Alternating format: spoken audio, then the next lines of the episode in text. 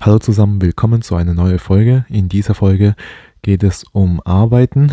Ähm, ich möchte euch etwas über das Arbeiten erklären, was es gerade so abläuft und warum ich jetzt darüber rede und wie man aufhören kann zu arbeiten. Los geht's. Ähm, zum einen möchte ich mal kurz die Geschichte erläutern. Äh, ihr kennt es, eure Eltern sage ich mal, die Babyboomer-Generation und auch, na, sagen wir mal, die Nachkriegsgeneration. Wenn sie viel gearbeitet haben, haben sie auch viel verdient. Und die konnten damit wirklich ein, sich ein gutes Lebensstandard äh, leisten. Und ähm, obwohl die Zinsen damals äh, in den 70er, 80er Jahre noch bei 9% waren, oder noch höher ähm, konnte man da ein Haus kaufen ohne Probleme und trotzdem noch ähm, äh, sich ein normales Leben leisten. Äh, ja, und obwohl man, jetzt muss ich dazu sagen, obwohl man kein CEO von Mercedes-Benz ist, also gemeint ist hier einfach ganz normal, normaler Angestellter, vielleicht auch sogar ein Postbote oder was auch immer. Deswegen sind die Nachkriegsgenerationen, von dem ist es in ihrem Gehirn eingeprägt, also es ist immer noch in ihrem Gehirn eingeprägt, wer viel leistet, der verdient auch viel. Jetzt muss ich als junger Mensch sagen, mit 24, das hat sich jetzt Grund geändert, von Grund auf geändert jetzt in meine Generation mit was Arbeiten angeht. Wenn du jetzt irgendeinen Job von damals vergleichst, sagen wir auch Postbote. Bleiben wir bei dem Beispiel. Du bist Postbote jetzt, wie viel verdienst du? Also ich schätze mal, ähm, sage ich mal, netto, wenn man Single ist und nicht verheiratet ist. Wenn man Glück hat, bekommt man so 1700 netto mit Zulagen und so weiter und so fort. Also wirklich, wenn man Glück hat. Und 1700 netto, puh, ähm, das ist wirklich nicht gerade viel für die heutige Zeit. Und wir haben jetzt auch Inflation. Wir haben auch, wir haben sogar, wenn man vergleicht, sogar wenig Zinsen, weniger Zinsen als damals in den 80er Jahren. Jetzt haben wir vielleicht noch 4%, nicht mal 4% Zinsen, 3,75% Zinsen. In den 80er Jahren 8, 9%. Und trotzdem, jetzt kann sich schon ein normaler Mensch, ein Postbote, kann sich jetzt keine Wohnung mehr kaufen. In den 80er ging es weil ähm, damals war die Umstände anders.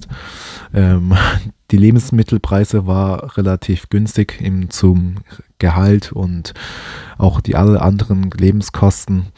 Ja, warum ich auf diesen Thema gestoßen bin, ich habe neulich mit jemandem darüber geredet, wie das Leben früher war. Also mit meiner Kollegin besser gesagt. Sie wird dieses Jahr 60 und wir haben so geredet, wir waren auf so einer Messe und da gab es so ein äh, Catering oder irgendein Imbissanbieter halt. Und da habe ich mir so ein Brötchen Wurst, Bratwurst mit Brötchen, Senf, habe ich dann 3,50 Euro bezahlt. Und sie hat sich das auch geholt und da haben wir so darüber geredet, oh, puh, schon ein bisschen teuer. Und sie so, ja, das ist noch gar nichts, da und da kostet schon 4,50 Euro sowas. Und dann habe ich mal mit ihr so darüber geredet, wie das Leben früher so war, als man noch Mark benutzt hat hier in Deutschland. Und da hat sie gesagt, ja, so 2,50 oder so für ein ähm, Wurst und Brötchen. Und jetzt kommen wir auch zum nächsten Thema. Warum war das so? Warum war damals der Mark noch so gut? Und, und, die, und sie hat auch gesagt, gefühlt ist seit Ende vom Mark ist alles teurer geworden. Und zwar seit jetzt Corona sogar massiv teurer geworden, gefühlt.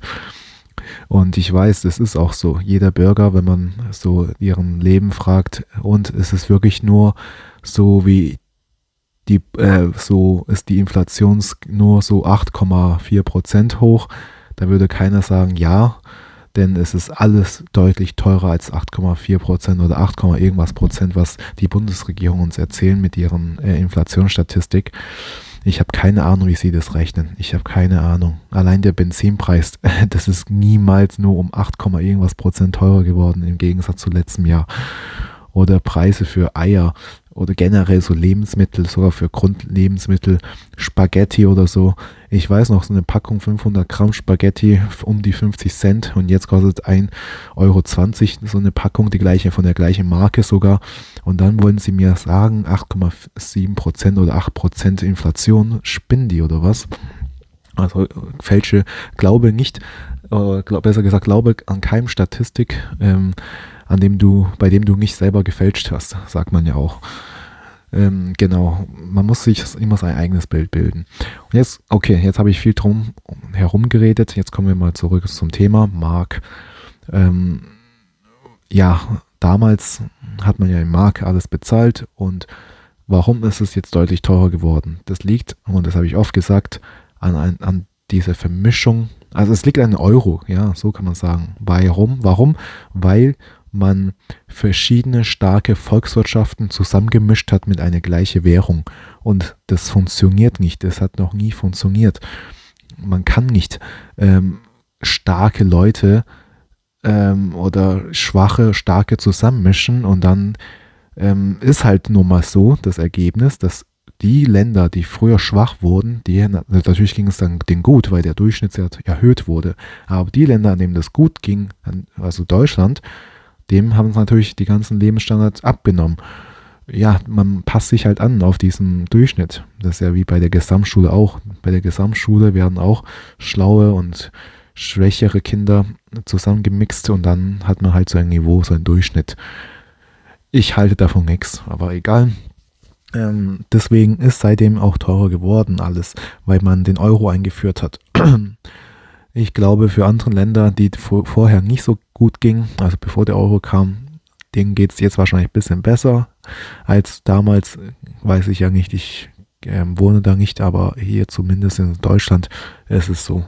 Jetzt kann sich ein Postbote mit seinem normalen Job auf jeden Fall nicht mehr sich, also auf gar keinen Fall wahrscheinlich sich so bei diesem vier, fast 4% Zinsen sich noch eine Wohnung kaufen geschweige denn, dass der noch Eigenkapital hat und äh, auch das, äh, der muss halt wahrscheinlich immer nach den Coupons gucken, ähm, immer mit der Kaufland-App, da gibt es ja so diese Kaufland-App, wo man auf den rabattierten, bereits rabattierten Produkte nochmal Rabatte bekommt.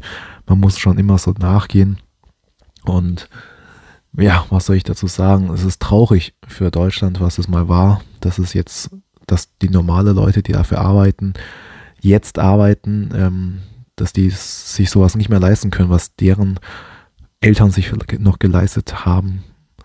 Und die haben auch noch ganz normal gearbeitet. Und jetzt, wenn ich sowas sehe und ich be begreife das natürlich auch, dann mache ich mir meine eigenen Gedanken darüber und dann entdecke ich auch, lohnt, es lohnt sich für mich jetzt absolut nicht zu arbeiten. Das ist im Prinzip, du setzt dein, du tauschst deine Zeit dafür ein, gegen ein Produkt, was die, also Geld, gegen ein Produkt namens Geld, was die Regierung per Knopfdruck erschaffen kann, indem sie einfach Schulden machen. Ich habe ja in der Folge äh, Fractional Banking System in meinem Podcast, auf meinem Podcast schon darüber berichtet, dass ähm, der Bank für jeden 100 Euro, die du die der Anleger auf die Bank bringt, kann der Bank 100.000 Euro, oh nee, 10.000 Euro, genau, 10.000 Euro weiterverleihen.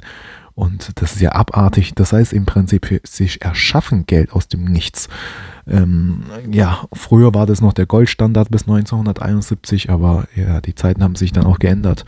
Kein Wunder, dass ähm, viele andere Coins, äh, Coins, ich meine Gold und Silber und natürlich auch der Bitcoin sich so outperform hat gegenüber dem US-Dollar oder der Euro, weil einfach der Euro abgeschissen ist, auf gut Deutsch gesagt. Ja, ähm, jetzt zurück zur Arbeit. Und ich glaube jetzt, weshalb auch und ich das begreife ja nicht nur ich, dass das Arbeiten eigentlich so gut wie gar keinen Sinn macht, sondern eine junge Generation, wenn die das alles erleben, es gibt schon Leute, die das auch kennen, erkennen. Man muss ja kein Idiot sein, um das nicht zu erkennen, äh, um das zu erkennen, meine ich. Dann, ähm, ja, dann machen sie sich auch Gedanken darum und dann wollen sie auch gar nicht arbeiten. Und dem ist es irgendwie auch egal, weil die Eltern haben es ja schon alles aufgebaut und äh, die Großeltern, die haben auch noch viel mehr das aufgebaut, die Nachkriegsgeneration, und dann die Babyboomer, dann sozusagen die Eltern. Und deswegen die wissen zwar, viele junge Leute, dass das Arbeiten eigentlich nur Zeitverschwendung ist, aber man macht es halt, um den Eltern das zu gefallen oder den Großeltern. Und auch wenn es wirklich nicht viel Zukunft hat, was man macht, man kriegt halt so einen Hungerlohn, was man vielleicht ein, für einmal oder zweimal höchstens für einen Durchschnittsverdiener ähm, in Urlaub fliegen kann, für seine 30 Tage Urlaub ausnutzen kann. Und sonst ähm, kann man sich halt ab und zu mal das Restaurant noch vielleicht gönnen Restaurantbesuche, auswärts essen und dann äh, muss man halt das, seine Zeit absitzen, indem man halt seiner Arbeit nachgeht. Äh, ja, und das, und ja, man, dadurch, dass man halt eh weiß, ich kriege das alles vererbt, also brauche ich ja gar nicht groß mich darum kümmern.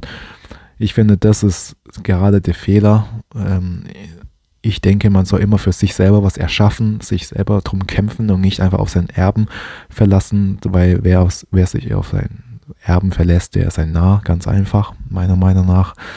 Ähm, ja, und deswegen, und jetzt komme komm ich noch zu einem Lösungsausschuss, warum, wie, ähm, wie man jetzt aus diesem System ausbrechen kann, indem man nicht arbeitet, indem man was Sinnvolles mit seiner Lebenszeit, Lebensenergie anstellt, solange man noch jung ist.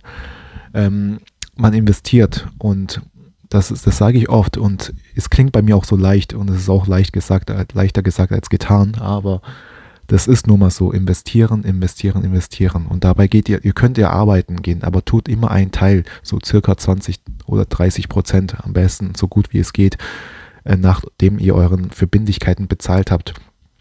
Ähm, tut ihr einfach das Geld investieren und kauft euch Aktien und so weiter. Macht es nicht über eine Bank, weil da bringt ihr nicht so viel Rendite, weil die Bank ähm, einfach auf zu sichere Produkte einsetzen, damit sie, und die wollen ja auch noch ein Stück von eurem Geld haben, äh, Servicegebühren, was auch immer, deswegen macht, kümmert sich, ihr müsst um, um eure eigenen Finanzen kümmern, ihr müsst der Herr über eurem Geld sein, ihr müsst so dafür sorgen, dass der Geld für euch arbeitet und ja, und ich weiß, es gibt auch ganz extreme Leute, die sagen, okay, dann kündige ich meinen Job und tue all das, was ich gespart habe, auf den Börsen zocken. Davon würde ich auch komplett abraten, weil das kann immer schief gehen, weil es auf der Börse gibt viel erfahrene Menschen, die genau solche Neukömmlinge abzocken.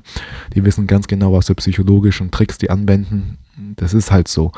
Deswegen arbeite und dann tu immer investieren und ich denke, nach zehn Jahren wird sich das komplett zeigen. Spätestens nach zehn Jahren wirklich. Besonders jetzt haben wir so gute Chancen im Bereich Kryptowährungen, wo man investieren kann. Ja, aber das ist ja alles nur persönliche Meinung und Erfahrung und kein, ich, ich bin kein Finanzberater, äh, muss ich ganz ehrlich sagen. Daher, äh, ja. Gut, ich glaube, das war's wieder für eine Folge. Ich hoffe, das hat euch gefallen. Vielen Dank. Bis zum nächsten Mal. Ciao.